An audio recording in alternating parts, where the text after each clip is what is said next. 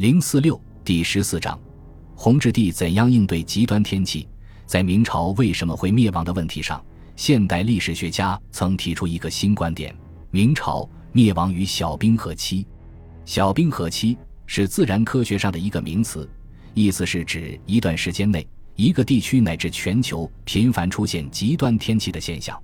放在国家发展上，就是指一个国家数年里。水旱灾害持续发生，瘟疫不断，农业生产遭受巨大打击，人民因天灾死亡无数。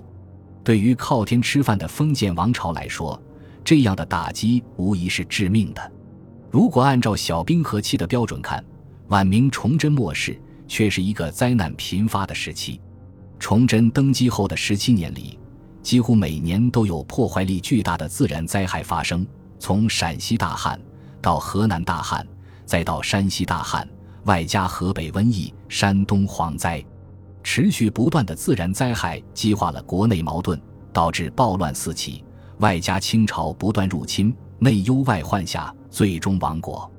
但如果说崇祯时期是小冰河期的话，那么明王朝不止经历了一次小冰河期，至少明朝弘治皇帝朱佑樘（公元一四八八至一五零五年）在位的最初时段。也是一个极端天气频发的时段，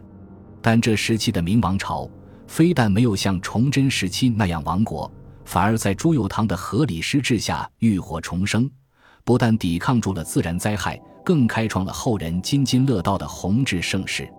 后人对这一时期的赞美之词，史料上可以查到很多。然而被忽略的是一个鲜为人知的事实：明孝宗弘治帝登基早期的大抗灾。